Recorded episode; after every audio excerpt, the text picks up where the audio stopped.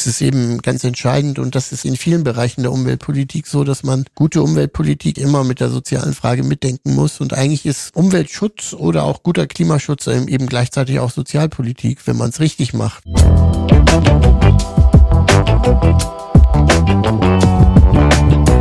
Hallo und willkommen zu einer weiteren Folge unseres Podcasts Hallo Hamburg Stadt Neubauen.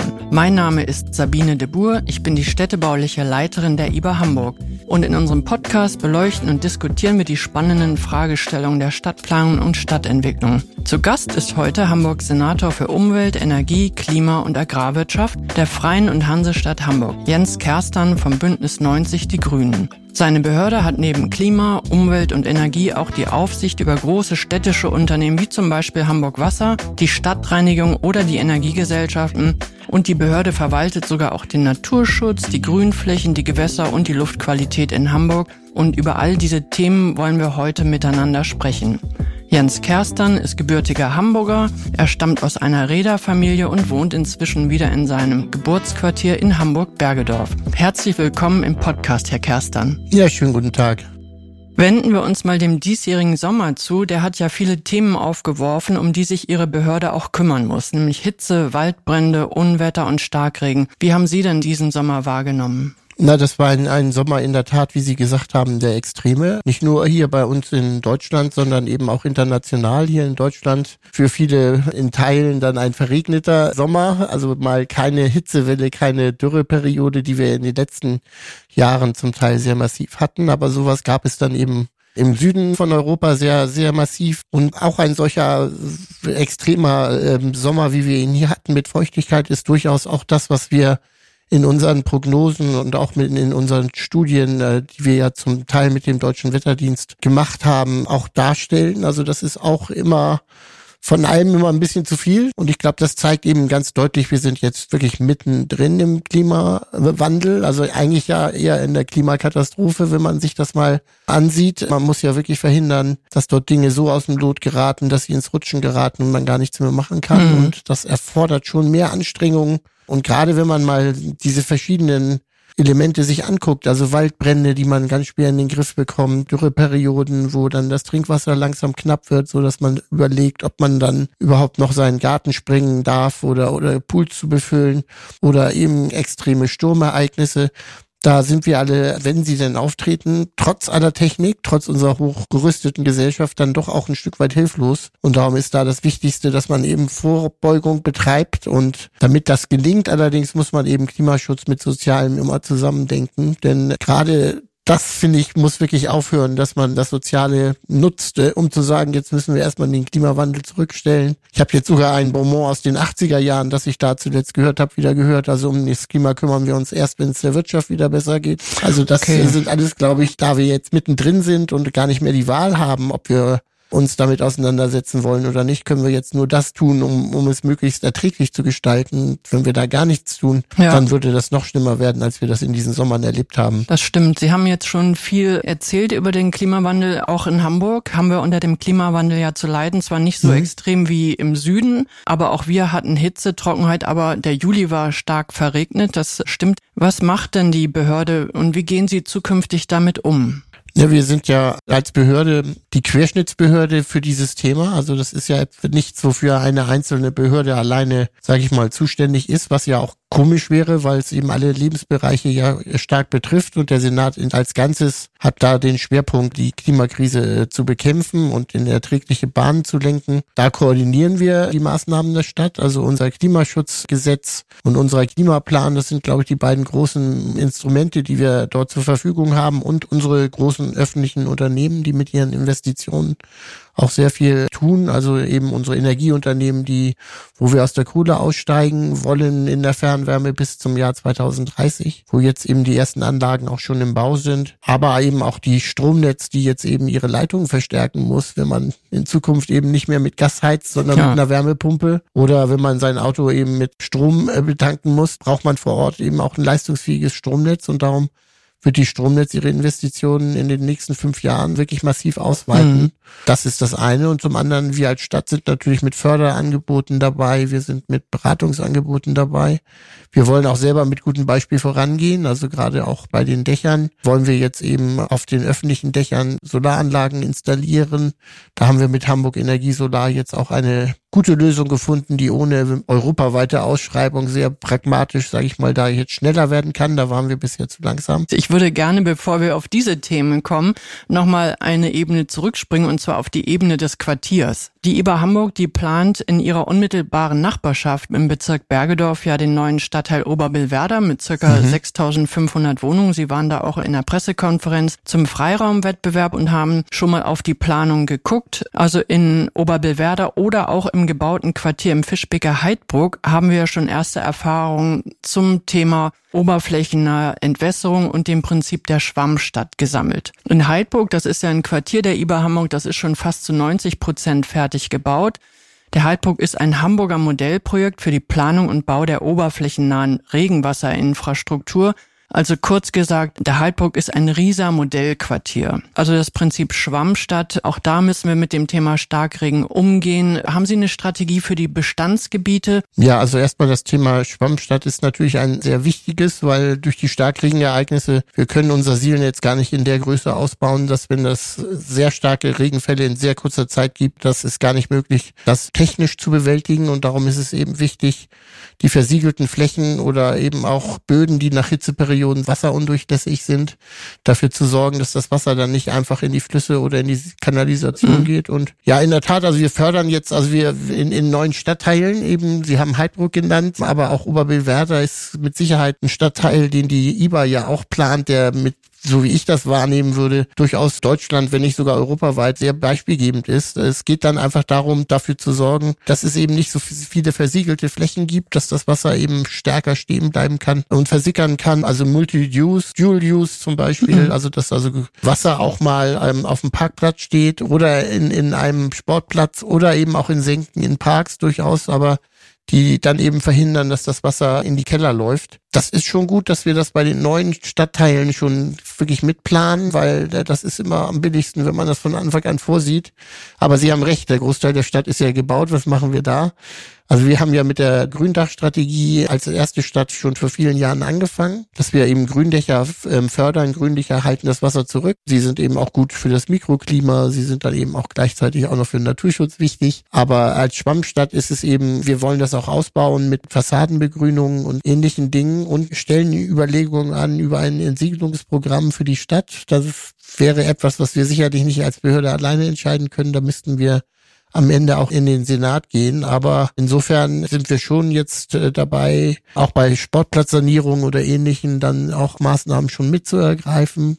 Also wir hatten zum Beispiel einen Sportplatz, der saniert wurde, wo wir mit Rigolen darunter, also sehr aufwendig technisch zwar, aber eben auch da die nötigen Dinge nachrüsten. Aber in der Tat ist das etwas, was wir bisher nur pilotprojektmäßig machen im Bestand. Da wäre es sicherlich notwendig, da noch stärker mhm. in die Breite zu gehen. Und wir haben, Sie haben es erwähnt, RISA, unser Regeninfrastrukturanpassungs Programm, ein wunderbares deutsches Behördenwort, das äh, jetzt sage ich mal punktuell angewendet wird, aber bisher nicht verbindlich ist. Und ich glaube, das wäre mit Sicherheit etwas, worüber man nachdenken müsste, dass eben nicht nur diejenigen, die sich dafür interessieren oder die das gut finden, umsetzen, sondern dass das auch schon stärker wirklich auch verbindliche Leitlinie wird. Aber das ist wäre natürlich eine große ja. Debatte und ein großes Rad. Damit haben wir auch unsere ersten Erfahrungen im Heidbruck gemacht. Also das Regenwasser kann ja nicht nur auf öffentlichen Flächen zurückgehalten werden oder auf auf Sportplätzen, dann kommen dann auch gleich die ganzen anderen Fachbehörden und sagen, Achtung, Vorsicht, kostet Geld und so weiter. Aber das Regenwasser muss eben auch auf privaten Grundstücken zurückgehalten werden. Und das haben wir im Heidburg auch durch unterschiedliche Maßnahmen versucht umzusetzen.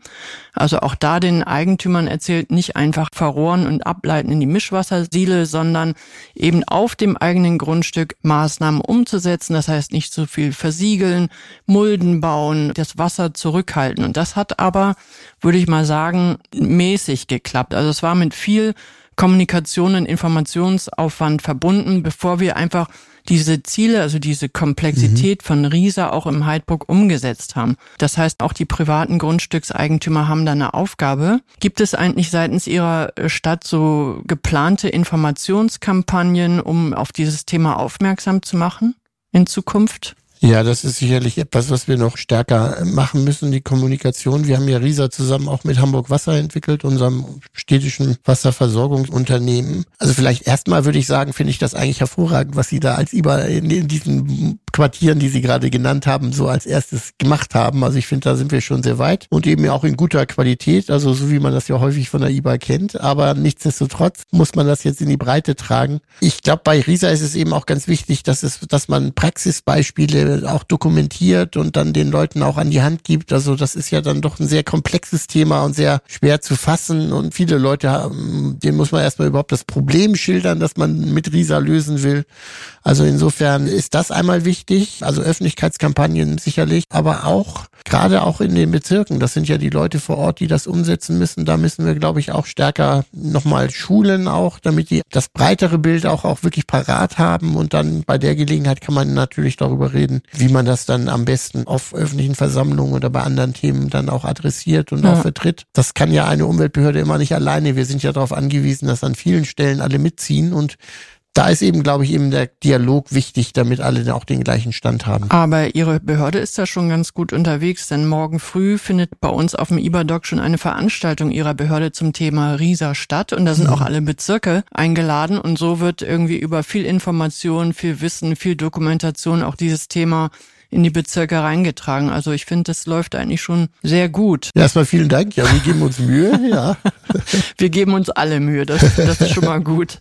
Aber neben Regen haben wir auch das Thema Hitze in der Stadt. Also auch Hamburg muss sich auf die zukünftigen heißen Sommer vorbereiten. Also wir haben ja unsere ganze Nachhaltigkeitsstrategie auch darauf ausgerichtet, dass wir nicht nur den Regen zurückhalten, sondern auch Vorsorge vor zu viel Hitze mhm. brauchen. Ne? Sie haben vorhin schon erwähnt, Ihre Gründachstrategien, Standsquartiere runterzukühlen neue Quartiere schon so auszurüsten, dass die einfach nicht so glatte und hitzeaufnehmende Oberflächen haben, Wasser. Das sind ja unterschiedliche Maßnahmen. Glauben Sie, dass Hamburg sich schon auf zukünftige heiße Sommer richtig vorbereitet? Haben Sie da auch eine Strategie? Na gut, bei den neuen Quartieren versuchen wir das eben, und das machen Sie ja auch in hervorragender Art und Weise, planen wir das mit ein. Ja, unsere Gründachstrategie und viele andere Dinge, die wir tun, sage ich mal, die wir jetzt gar nicht so unter dem Label Hitze, äh, Hitze äh, ja. machen, machen, äh, die, die zahlen natürlich auch drauf ein. Also unser Klimaschutzgesetz, die Novellierung, die wir jetzt gerade in der Bürgerschaft haben,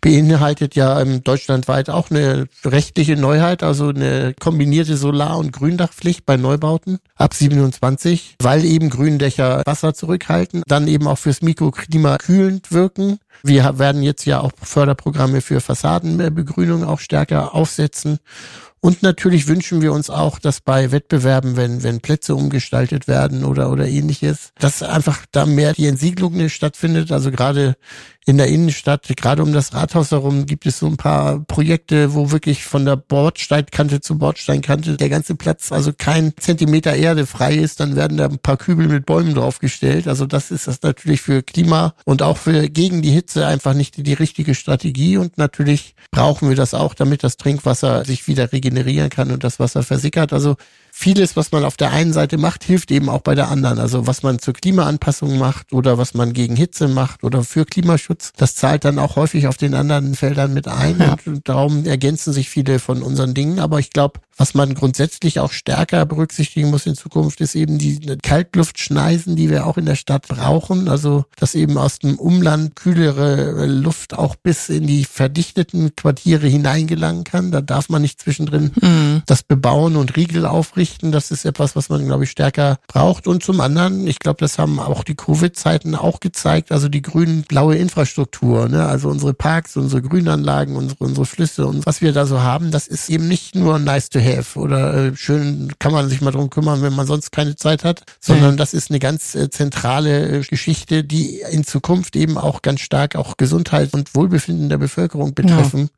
dass man das nicht nur erhält, sondern eigentlich ja. auch ausbaut. Ja, man kann das auch nicht so trennen. Regen, Hitze, Wind, das gehört ja. alles zusammen. Wir haben in Oberbillwerder sogar auch nochmal die ganzen Städtebau umsortiert, weil wir die Frischluftschneise irgendwie nicht zubauen wollten, weil die so durchweht und fließt und was es ja auch wichtig ist, dass man da drauf achtet.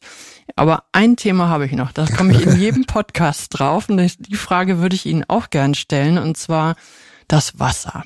Ja. Hamburg hat ja richtig viel Wasser, also zum Beispiel die Alster, Alsterkanäle, die Elbe, aber im Vergleich zu anderen Städten kaum Möglichkeiten, in diesem Wasser auch richtig mit gutem Gewissen zu schwimmen und sich abzukühlen. Also ich habe jetzt gerade kürzlich noch gelesen, Paris zum Beispiel, das ist ja auch eine große Metropole, wo wir immer gerne hingucken, wenn es um Thema Mobilität und so weiter geht. Die nehmen viel Geld in die Hand, um die Seine zu sanieren. Wahrscheinlich auch wegen der bevorstehenden Olympischen Spiele. Das ist wahrscheinlich auch ein Motor. Aber letztendlich kommt diese Maßnahme dann im Anschluss der gesamten Bevölkerung zugute. Steht das Thema eigentlich auch auf der Agenda Ihrer Behörde? Ja, natürlich ist das ein Thema, das uns sehr beschäftigt. Das hat aber viele Aspekte. Und erstmal würde ich ein bisschen widersprechen wollen. Mhm. Also wir haben in Hamburg schon viele Möglichkeiten, schwimmen zu gehen. Also ne, Bäderland hat seine Bäder an 26 Standorten, darunter 14 Freibäder. In Oberbillwerder zum Beispiel bauen wir ein neues, was ja auch nicht in vielen Städten stattfindet.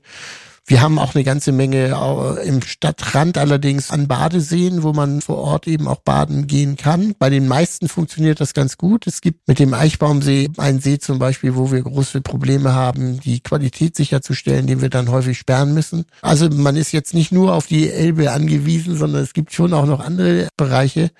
Die Elbe ist mit Sicherheit in den letzten Jahren deutlich sauberer geworden, so dass es nicht mehr ganz so tragisch ist, wenn man mal in der Elbe. Nee, da schwimmen ja auch im heißen Sommer ja, ja. ja viele in der Elbe schwimmen. Wir haben da eher das Problem, die dass, Sicherheit, äh, dass ne? die Sicherheit das Problem ja. ist. Wittenberge und so weiter, wenn die Leute dort schwimmen gehen und da kommt ein Containerschiff oder ein anderes Schiff vorbei mit dem Spell, da entstehen wirklich schon lebensgefährlich, also für Kinder oder Jugendliche oder auch sogar für erwachsene Menschen können da schon sehr kritische bis hin zu lebensbedrohliche Situationen entstehen. Also insofern ist die Sauberkeit da gar nicht das große Problem in großen Teilen bei der Elbe, dass man nicht mehr in die Elbe gehen darf, sondern das ist eher der Sicherheitsaspekt. Und wir haben natürlich mit der doofen Elbe ja. und anderen Dingen, also schon auch Dinge, wo man auch durchaus baden gehen also kann. Also Sie finden, ich übertreibe. Sie denken, das gibt genug Möglichkeiten hier zu schwimmen. Aber ich will das Thema auch gar nicht. Ach, ich will das jetzt nicht äh, gesund so, beten, ne? aber, aber es ist jetzt auch nicht so dramatisch. Also gerade Hamburg ist einfach doch eine, eine Stadt, die am Wasser liegt ja, und wo eben. man ganz viel Zugang zum Wasser auch hat und wo die Situation schon gar nicht so schlecht ist. Das finde ich, sollte man auch mal zur Kenntnis Gut, nehmen. Gut, ja, okay.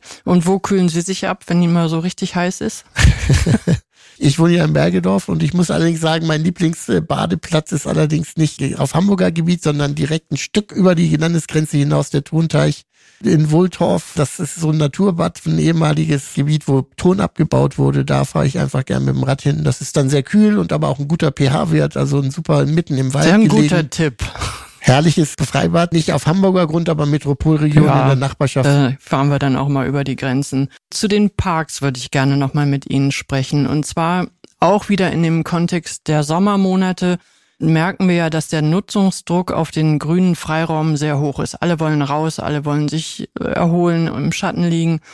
Und wir als IBA Hamburg oder auch andere Gesellschaften haben das natürlich erkannt und legen daher großen Wert auf hochwertige und auch gut geplante Grünflächen, Parks, Spielplätze oder auch Quartiersplätze. Wir fangen immer sehr motiviert und innovativ an und legen los und dann stellen wir aber im weiteren Prozess der Planung häufig fest, dass bei den Bezirken, die ja im Anschluss diese öffentlichen Grünflächen in die Bewirtschaftung übernehmen, eigentlich das notwendige Geld fehlt, um diese Qualitäten, die wir schaffen, auch zu bewirtschaften und zu pflegen. Jede Freiraumplanung, das wird natürlich mit dieser Brille, dieser Bewirtschaftungsbrille auch betrachtet und dann heißt es oft, in den weiteren Planungsschritten, also können Sie mal ein bisschen die Qualität runterfahren, können Sie ein bisschen auf pflegeleichtere Sitzmöbel, pflegeleichtere Pflanzen, bessere oder einfache Spielplätze bauen. Und das finde ich eigentlich ist ein krasser Widerspruch zu dem, was wir eigentlich wollen, weil wir auch in Corona gesehen haben, man braucht diese Räume. Die Räume sind so wichtig, weil wir die Stadt ja auch immer weiter verdichten, muss man eben auch diese qualitätsvollen Freiräume haben. Da ist meine Frage, wie geht denn mit diesem Widerspruch, finde ich, wie geht Ihre Behörde damit um? Ja, also erstmal habe ich grundsätzlich gar nichts so sehr gegen Pflegeleicht. Also Pflegeleicht kann manchmal einfach auch eine vernünftige Maßnahme sein. Pflegeleichte äh, Möbel, die nicht so empfindlich sind, sondern mit Lattenbreiten oder anderen Dingen eben auch im rauen Stadtklima im länger durchhalten und älter werden können. Das ist durchaus auch nachhaltig und auch können bestimmte Dinge leichter gepflegt werden. Andererseits ist es nun mal auch nicht so, dass pflegeleichte Pflanzen oder pflegeleichte Bepflanzungen jetzt wirklich Kosten einspart. Also auch naturnahe Gebiete müssen sehr aufwendig trotzdem immer noch auch bewirtschaftet werden. Aber ich will es gar nicht ähm, schönreden. Also in Sachen der Regelpflege gibt es wirklich Defizite. Also wir sind als Senat im Moment nicht in der Lage oder waren das in der Vergangenheit nicht in der Lage, also für die wirklich die Daueraufgabe, das im guten Zustand zu behalten und gut zu pflegen, genügend Geld äh, zur Verfügung zu stellen. Das machen wir bisher schlechter als andere Städte. Aber wir sind jetzt eben dabei, das, was wir aus dem Straßenbau und aus anderen Bereichen gelernt haben, so ein Erhaltensmanagement-System, wo man erstmal die Ist-Situation auffasst und dann auch verschiedene verschiedene Möglichkeiten für Strategien, wie man damit umgeht. Das machen wir jetzt auch für den Bereich Grünanlagen, also für das eine Erhaltensmanagement Grün. Und um genau zu erfassen, welchen Aufwand man an welcher Stelle mit welchen Maßnahmen am besten erreichen kann so dass auch nicht jeder Bezirk das nochmal neu erfinden muss, sondern dass man da einheitliche Sichtweisen hat. Und natürlich, wenn es dann endlich fertig sein soll, das soll Ende 24, das ist ein sehr aufwendiger Prozess, soll es fertig sein. Was soll Ende 24 unser, sein? Unser Erhaltensmanagement Grün, also das Aha. Konzept soll dann fertig sein und dann ist das allerdings auch der Punkt, wo dann die Stunde, ein bisschen die Stunde der Wahrheit kommt, wo man dann eben auch in den Verhandlungen, wenn es um den Haushalt geht, mit der Finanzbehörde und dem Finanzsenator schon dafür werben muss, auch das beste Managementsystem, aber ohne die nötigen Mittel kann es eben auch nicht funktionieren. Dann brauchen wir schon auch eine Erhöhung. Also ich drücke Ihnen da die Daumen. Ich sehe das genauso wie Sie, auch hm. gerade in unseren Quartieren, die ja nicht gerade mitten in der Stadt sind, sondern eher auch manchmal in Stadtrandlage sind. Gerade da braucht man auch gute Freiräume, finde ich. Ja, auf jeden Nicht nur Fall. irgendwo mitten in der Stadt. Aber wir haben ja ein bisschen das Thema Pflegebudget, Instandhaltung angesprochen und vor diesem Hintergrund würde ich mal ein konkretes Projekt beschreiben und zwar den sogenannten Naturcent. Ich erkläre das mal kurz für unsere Zuhörerinnen. Also das ist ein geplantes zusätzliches Finanzierungsinstrument, um Grünanlagen und Naturschutzgebiete aufzuwerten. Kurz erklärt, also wenn neue Quartiere entwickelt werden, das heißt Flächen versiegelt werden, dann fällt auf die neue Bebauung Grundsteuer. Diese Einnahme geht in die Finanzbehörde und davon wird anteilig der sogenannte Naturcent abgezogen und ein Sondervermögen gebildet. Und das Sondervermögen wird in ihrer Behörde verwaltet. Was ist eigentlich aus dem Naturcent geworden? Den gibt es ja schon seit 2016. Ja, der Naturcent ist ein wichtiges Instrument. Das ist sogar so, dass wenn wir im äußeren, im Stadtbereich, im Naturbereich bauen und versiegeln, dann ist es nicht nur so, dass ein Teil der Grundsteuer, sage ich mal, fließt in die Grünpflege, sondern komplett. Und zwar aufgeteilt, die eine Hälfte in den Bereich Parks und der andere Bereich in den Bereich Natur. Insofern sind das wichtige äh, Einnahmequellen. Also natürlich würden wir uns wünschen, dass nicht so viel auf der grünen Wiese gebaut wird und nicht so viel Grünflächen versiegelt werden. Aber wenn sich das nicht vermeiden lässt und Hamburg wächst ja nun mal, seitdem ich im Amt bin, sind das fast 100.000 Menschen mehr, die in Hamburg wohnen. Die muss man irgendwo unterbringen. Dann steht dieses Geld zur Verfügung, um den Grünbereich eben besser zu pflegen oder sogar auch auszubauen. Und das Geld fließt jetzt mittlerweile. Also wir seit 2021 sind also gut drei Millionen aus dem Naturcent angefallen und wurden eben in Maßnahmen in Grünen und Erholungsanlagen in Naturschutzgebieten, aber eben auch für das Personal, das wir dafür brauchen, eben auch eingesetzt. Insofern ist das ein wichtiger Bestandteil, mit dem wir unsere Grünanlagen versuchen, in guten Zustand zu halten. Darf ich da nochmal nachfragen? Mhm. Wenn jetzt in Bergedorf entsteht ja Oberbillwerder, unser ja. neuer Stadtteil, da in Bergedorf wird ja Fläche versiegelt. Wird denn Bergedorf auch mit dem zusätzlichen Budget ausgestattet? Weil da wird ja versiegelt oder sammeln Sie das Geld ein und verteilen ja, das mhm. dann über die gesamte Stadt? Oder kriegt ein Teil Bergedorf? Bergedorf bekommt auch einen Teil, wenn Bergedorf, okay. äh, sage ich mal, rechtzeitig Gelder beantragt. Also es ist schon so, dass wir das Geld einsammeln und dann für Projekte einfach zur Verfügung stellen. Das ist ein Antragsverfahren und das können alle Bezirke machen. Und insofern, das wird jetzt aber nicht so gehandhabt, dass man sagt, also der eine Bezirk hat jetzt bebaut und darum gefällt das Geld dann nur dort an, sondern wir setzen das Geld schon auch überall ein, weil wir überall Bedarf haben. Und bei dem einen Projekt ist es eben der eine Bezirk, der, der viel bringt. Bei dem anderen Projekt ist es ein anderer. Letztendlich ist das ganz Entscheidende, dass wir eben ganz viele Pflegemaßnahmen daraus finanzieren können und insbesondere eben auch Naturschutzmaßnahmen. Also das ist mir auch nochmal wichtig, denn auch Naturschutzgebiete müssen gepflegt werden, brauchen Entwicklungspläne und ähnliches. Und auch dort ist es immer nicht ganz einfach, das Geld dafür aufzubringen. Und gerade auch dafür haben wir eben diese Naturcentmittel auch einsetzen können in der Vergangenheit. Ja, das ist eigentlich ein sehr kreatives Instrument. Also drei Millionen Euro haben Sie schon eingesammelt. Es geht ja auch weiter wahrscheinlich ja. und finanzieren da dieses grüne Hamburg. Das ist auch wirklich etwas, was es bisher, soweit ich weiß, wirklich nee. nur in Hamburg gibt und insofern rühren wir da auch immer ordentlich die, die Werbetrommel oder sind da ganz stolz drauf. Aber in der Tat ist es einfach, wie ich finde, einfach ein vernünftiges Instrument. Wenn man nicht vermeiden kann, im Grün zu bauen, was manchmal eben einfach der Fall ist, dann soll eben die Grundsteuer dann eben auch für das Grün an anderer Stelle eben genutzt werden. Okay, das finde ich gut. Also wir haben jetzt die ganze Zeit über Klimaanpassungsstrategien gesprochen und wir haben auch gehört, wie viel Sie dazu beitragen. Jetzt würde ich gerne nochmal den Blick auf das Thema Klimaschutz werfen und zwar auch insbesondere auf das Thema Energie als zentrales Thema. Sie haben ja mit der Energiewende eine große Herausforderung vor sich und das ist ja sehr vielfältig, sehr anspruchsvoll und gerade vor dem Hintergrund unserer Quartiersentwicklung möchte ich aber nochmal den Blick auf die Wärmeproduktion mhm. bei der Energiewende werfen. Welche Rolle spielt die? Also erstmal finde ich, ist es wichtig zu betonen, dass die Energiewende eben mehr als Strom ist, mhm. sondern dass da die Wärme ganz entscheidend mit dazugehört. Also mehr als 20 Prozent der CO2-Emissionen in Hamburg entstehen durch eben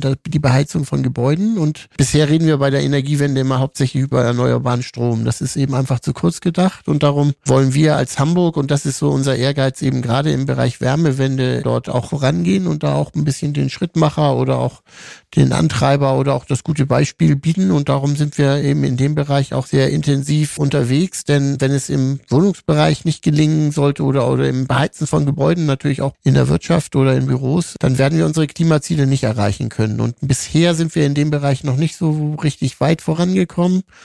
Und leider ist es eben auch in dem Bereich so, dass wir bisher mit den Technologien noch nicht so viel beim Erneuerbare äh, im Moment in der Produktion haben. Und das wollen wir jetzt aber massiv ausbauen. Also wir ersetzen ja unsere beiden Kohlekraftwerke. Das erste in Wedel, da werden die Anlagen sind schon im Bau. Da werden wir 60 Prozent mit erneuerbaren Energien oder mit vorhandenen Abwärmequellen ersetzen. Und bei unserem Kohlekraftwerk in Tiefstack sollen es dann sogar fast 100 Prozent sein am Ende. Das sind jetzt ganz große Herausforderungen und da setzen unsere öffentlichen Unternehmen, die wir ja zum Glück haben, wir haben ja rekommunalisiert, da setzen wir Technologien ein, die unsere eigenen Unternehmen eigentlich entwickelt haben und als erste einsetzen. Also da sieht man auch, dass das wichtig ist, dass diese Unternehmen eben in öffentlicher Hand sind. Denn bei den Privaten ist es dann so, eine neue Technologie zu entwickeln, ist aufwendig, ist auch mit einem gewissen Risiko verbunden. Da scheuen sie die Kosten und unsere Unternehmen gehen da jetzt mutig voran weil sie eben auch nicht eine hohe Rendite für ihre Eigentümer erwirtschaften müssen, sondern vom Senat eben als Instrument der Klimapolitik eingesetzt werden. Ein bisschen Rendite erwirtschaften die aber auch, ne? Die müssen ihre eigenen Investitionen schon auch selber erwirtschaften, aber ich meine, große Konzerne wie Vattenfall ja. und andere fordern von Investitionen ja. teilweise 15 bis 20 Prozent Rendite, dann fallen viele Projekte weg. Ja, wir arbeiten ja auch mit ihren ja. städtischen Unternehmen zusammen. Also wir haben drei große Neubauprojekte und in zwei großen Neubaugebieten arbeiten wir mit Hamburg Energie zusammen. Wir sind ja im Neubau in der Quartiersentwicklung unterwegs. Wir planen neue Quartiere und schauen uns in den Quartieren dann auch immer die unterschiedlichen Wärmeerzeugungsquellen an, mhm. die vor Ort schon sind. Das geht von Wärmepumpen mit Umweltwärme, also Luftwärme, Solar- und Geothermie, Abwasserwärme oder auch hocheffiziente Kraft-Wärme-Kopplungsanlagen, welche mit Biogas betrieben werden. In Wilhelmsburg machen wir zusammen mit Hamburg Energie oder hat Hamburg Energie mhm. auch das spannende Projekt der Tiefengeothermie umgesetzt mittlerweile. Können Sie uns das Prinzip der Tiefengeothermie einmal erklären? Man braucht bei der Tiefengeothermie also zwei Bohrungen. Die erste Bohrung, da geht es dann eben darum, warmes äh, Thermalwasser zu fördern. Das äh, wird nach oben an die Oberfläche gepumpt. Über Wärmetauscher wird dann diesem Wasser, das ja aus, je tiefer es aus der Erde kommt, desto wärmer oder sogar heißer ist es. Dann kann man über Wärmetauscher die Wärme entziehen und das abgekühlte Wasser müssen wir dann aber eben über eine Injektionsbohrung, so wird das genannt, wieder zurück in die Erde wieder zurückbringen, so dass dort eben im Grunde genommen ein Kreislauf aus Thermalwasser äh, entsteht, sogar ein geschlossener eigentlich, wenn man es richtig macht. Insofern ist das einfach eine ganz wichtige Technologie, die wir eben auch zusätzlich äh, nutzen wollen, weil das eben eine weitere erneuerbare Quelle ist, die rund um die Uhr, also praktisch ohne dass man jetzt auch viel dafür tun muss, ja zur Verfügung steht. Vielleicht nicht die ganz tiefen, äh, tiefen Geothermie, weil man muss da sehr, sehr tief bohren, das ist sehr teuer. Man muss dann auch bei tiefen Geothermie bestimmte Punkte treffen, wenn man ein bisschen weniger tief bohrt. Also wir wollen ja jetzt wahrscheinlich in 1300 Meter dauerhaft in Hamburg da arbeiten. Dann ist das schon ein breiterer Gürtel im Untergrund, den man da anzapfen kann und dann kann man das auch an vielen Orten, nicht nur an dem einen Ort machen, wo man durch besondere geologische Zufälle eben auch in sehr großer Tiefe mhm. noch Wasser finden kann. Aber bislang gibt es doch nur in Wilhelmsburg diese eine ja. Bohrung und dort wird ja das heiße Wasser gefördert. Das wird in die Wilhelmsburger Netze sozusagen eingespeist als eine lokale Wärmequelle. Reicht das eigentlich auch noch für andere Projekte, die Wärme, oder reicht das Fördervolumen sozusagen nur für Wilhelmsburg? Oder planen Sie weitere Bohrungen? Wie ist mhm. da die Strategie? Na, also erstmal ist es eben so, dass wir, als wir gebohrt haben und äh, eine kleine Überraschung hatten, also wir sind schon bei 1300 Meter auf die, die Schicht gestoßen, die wir in 3000 Meter Tiefe erwartet hatten, so dass das Wasser, das wir dort gefunden haben, also nicht mehr ganz so heiß ist, sondern so um die 40, 50 Grad herum ist. Das ist immer noch ein bisschen zu wenig, um die Wohnung damit zu beheizen, also müssen wir es noch ein bisschen herauf heizen oder auftoppen, wie so der technische Begriff ist, mit einer Wärmepumpe. Das werden wir jetzt in Wilhelmsburg machen für unsere Neubauquartiere, die wir dort planen, entlang der ehemaligen Reichsstraße, also von Rathaus Wilhelmsburg hoch bis zum Spreehafen. Dafür wird man äh, auch noch weitere Bohrungen vornehmen müssen, also diese Dubletten, immer diese Zweierbohrungen. Also das entscheidet einfach, wie viel man zur Verfügung okay. hat, also wie viele Dubletten man bohrt. Und das kann man allerdings dann nur machen, wenn im Untergrund auch wirklich überall die guten Bedingungen herrschen. Und wir gehen eigentlich davon aus, dass diese Schicht, die wir dort angebohrt haben, dass die auch eine breitere Schicht ist, die auch noch in anderen Orten in Hamburg vorhanden ist, so dass wir das perspektivisch auch in anderen Orten machen könnten. Aber erstmal müssen wir natürlich erstmal die erste Bohrung zum Erfolg führen und dann kann man mit Sicherheit das auch noch ausbauen. Das wäre sicherlich auch mein Wunsch. Ein gutes Projekt, die Tiefengeothermie. Aber wir haben ja noch andere regenerative Wärmequellen und wir als Stadtstaat, Hamburg ist ja ein Stadtstaat, hat ja nur eine begrenzte Flächenverfügbarkeit. In diesem Kontext, also als Stadtstaat, können wir nicht ja. keine Flächenphotovoltaik machen, sondern wir müssen auf unserer Fläche regenerative Energiequellen entdecken. Das können ja auch Windräder sein. Und in diesem Kontext hat der Bürgermeister ja gefordert, dass wir uns mal ein bisschen inhaltlich öffnen und uns auch überlegen sollen, neue Windräder zum Beispiel in Naturschutzgebieten aufzustellen. Also diese Debatte, die habe ich auf jeden Fall ein paar Mal schon gehört und gelesen.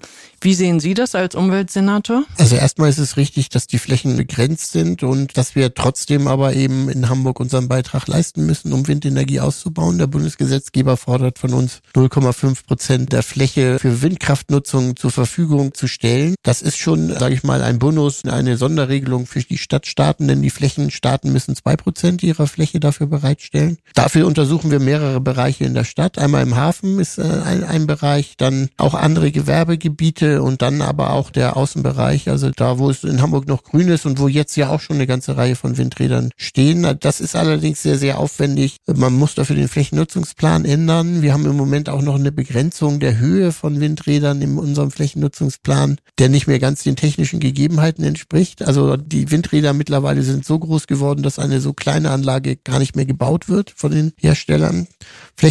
Flächennutzungsplanänderungen sind immer sehr aufwendig und dauern lange. Insofern sind wir da jetzt mit den drei Arbeitsgruppen unterwegs. Ich gehe aber einfach davon aus, dass wir auf die 0,5 Prozent schon auch ohne auf Naturschutzgebiete zurückzugreifen müssen zu kommen. Also im Gegensatz zu vielen anderen Städten, wir haben ja schon 66 Windräder, die durchaus auch schon eine beträchtliche Anzahl an erneuerbaren Strom produzieren. Und ich gehe einfach davon aus, dass wir wahrscheinlich sogar die 0,5 übertreffen können, ohne eben in Naturschutzgebiete zu gehen. Ich glaube, den Konflikt sollte man nicht neu aufmachen. Also erneuerbare Energien gegen Naturschutz aufzuwiegen in Naturschutzgebieten, das wäre noch eine weitere Dimension. Wir haben ja jetzt schon Probleme mit Artenschutz und Windkraftanlagen oder ähm, Windkraftanlagen im Wald. Ich finde, man sollte diese Prozesse nicht zu kompliziert machen und nicht noch ohne Not, äh, sage ich mal, weitere Konfliktfelder aufmachen. Das ist so schon schwierig genug. Und am Ende brauchen wir es nicht. Davon bin ich einfach fest überzeugt. Dann setzen Sie Vorgabe um, aber nicht in Naturschutzgebieten. Genau. Kommen wir zum letzten Thema und zwar zum Klimaschutzgesetz. Ende August wurde vom Senat die Novellierung des Hamburgischen Klimaschutzgesetzes und die zweite Fortschreibung des Hamburger Klimaplans beschlossen. Darin werden beispielsweise viele Klimaziele geschärft, also Netto CO2-Neutralität bis 2045, Photovoltaikpflicht mit einer Mindestfläche auf den Dächern von 30 Prozent und eine Gründachpflicht ab 2027 stehen da sozusagen als Maßnahmen drin. Sehr ehrgeiziges Programm. Es gibt aber auf der anderen Seite auch Kritik an den Gesetzen und zwar, dass die Maßnahmenziele viel zu lasch sind dass man die CO2-Neutralität damit nicht erreicht. Das sind die einen, die sagen, wir können eigentlich noch viel mehr, wir müssen noch viel mehr machen. Auf der anderen Seite gibt es aber auch die Stimmen, die sagen, das sind viel zu viele Vorgaben und dieses Klimaschutzgesetz berücksichtigt nicht die Mehrkosten, was das für die Bürgerinnen und Bürger bedeutet. Also die werden mit vielen Vorlagen und Vorgaben nicht belastet, aber sie müssen sie irgendwann umsetzen und das ist eben ein Konflikt. Das heißt, meine Frage geht eigentlich darum, wie schaffen Sie ein Gleichgewicht herzustellen, um die unterschiedlichen Anforderungen einerseits aus den Klimaschutzzielen, also aus ökologischen Zielen zu schaffen, auf der anderen Seite aber auch diese wirtschaftliche Belastung für die Wohnungswirtschaft oder auch für die Grundstückseigentümer. Wie ist da Ihre Antwort? Also erstmal ist es eben ganz entscheidend und das ist in vielen Bereichen der Umweltpolitik so, dass man gute Umweltpolitik immer mit der sozialen Frage mitdenken muss und eigentlich ist Umwelt Umweltschutz oder auch guter Klimaschutz eben gleichzeitig auch Sozialpolitik, wenn man es richtig macht. Durch effizientere Gebäude, die mit erneuerbaren Energien zum Beispiel beheizt werden oder die Photovoltaik haben,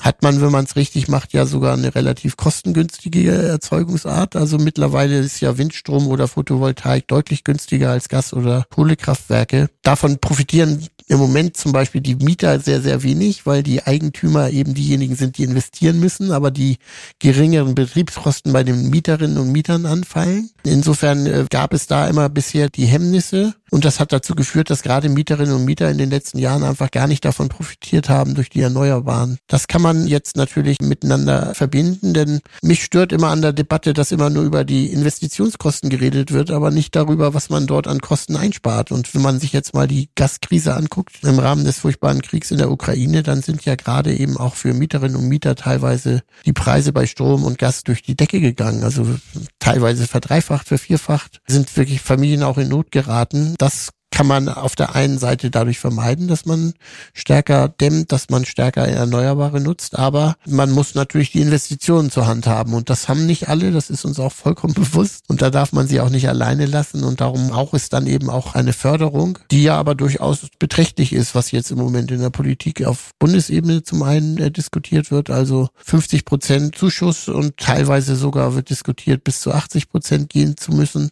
Das ist natürlich schon ein ordentlicher Schluck, der auch dann wirklich hilft, solche Investitionen dann stemmen zu können. Und durch den Betrieb ist man natürlich dann eben auch auf der sicheren Seite, denn dann ist man nicht abhängig von solchen furchtbaren weltweiten Ereignissen wie Ukraine-Krieg oder wie Energiekrisen like OPEC, damals das Ölembargo oder andere Dinge. Die fossilen Energien sind ja häufig eben auch mit sicherheitspolitischen Problemen behaftet, die weltweit eben auch diese Effekte auslösen. Wenn man auf erneuerbaren Strom, erneuerbare Wärme hier aus Hamburg setzt von Hamburger Handwerkern und Handwerkerinnen irgendwie aufs Dach oder in den Keller äh, geschraubt, dann ist man unabhängig von diesen Schwankungen der Rohstoffmärkte und hat eine günstige äh, Wärme- oder Stromversorgung, man bekommt Förderung und am Ende profitiert sogar auch noch die Wirtschaft davon, weil das ja auch Wirtschaftspolitik ist. Also das Öl und Gas überweisen wir eben halt an Putin oder an die Scheiß in Arabien, Erneuerbare, äh, damit finanzieren wir eben Arbeitsplätze auch hier in Hamburg. Das muss man alles in einem vernünftigen Konzept zusammenbinden und das ist aus meiner Sicht eigentlich par excellence, was mit Nachhaltigkeit gemeint ist. Also die drei Säulen, also Ökologie, Soziales und Wirtschaft, muss man gleichzeitig mitdenken und das kann mir gerade im Gebäudebereich sehr gut gezeigt werden. Man hilft bei den Investitionen, die Mieterinnen und Mieter profitieren dann eben bei den Betriebskosten und am Ende entstehen dann sogar auch noch Arbeitsplätze, so dass wir insgesamt als Gesellschaft dann besser dastehen. Also eine Win-Win-Situation am Ende. Alle sehen das wahrscheinlich nicht so, äh, diese Win-Win-Situation. Da sind wir noch nicht, aber da, wenn man es richtig macht und richtig dran arbeitet, dann kann man da auch ja. landen. Okay. Also im geförderten Mietwohnungsbau, glaube ich, sind die Förderprogramme schon richtig gut angepasst. Im privaten Wohnungsbaubereich, da schimpfen immer noch viele auf diese mhm. neuen Gesetze, aber das ist wahrscheinlich auch eine Perspektive, die man nicht von heute auf morgen wieder gerade rücken kann, sondern das ist eine Entwicklung, die langfristig anläuft und am Ende auch was Gutes bei rauskommt, glaube ich. Ich danke Ihnen sehr, Herr Kerstern. Vielen Dank nochmal für das interessante Interview. Gerne. Ich bedanke mich ganz herzlich fürs Zuhören. Unser Podcast Hallo Hamburg Stadt Neubauen erscheint alle vier Wochen. Wir freuen uns, wenn Sie den Podcast weiterempfehlen, abonnieren und auch bewerten. Und wenn Sie sich für die Projekte der IBA Hamburg interessieren, folgen Sie uns einfach auf X, also ehemals Twitter, Instagram oder auf unserer Internetseite www.iba-hamburg.de. In unserem nächsten Podcast, das darf ich hier schon mal ankündigen, geht es weiter mit grünen Themen. Und zwar wird mein nächster Gast Gast der Geschäftsführer des Landschaftsplanungsbüros Leudel aus Berlin sein. Die haben nämlich den Freiraumwettbewerb über den grünen Loop in Oberbillwerder gewonnen und wir wollen einen gemeinsamen Blick in die Freiraumplanung werfen und zwar speziell auf Oberbillwerder. Mein Name ist Sabine de Boer und ich sage auf Wiedersehen.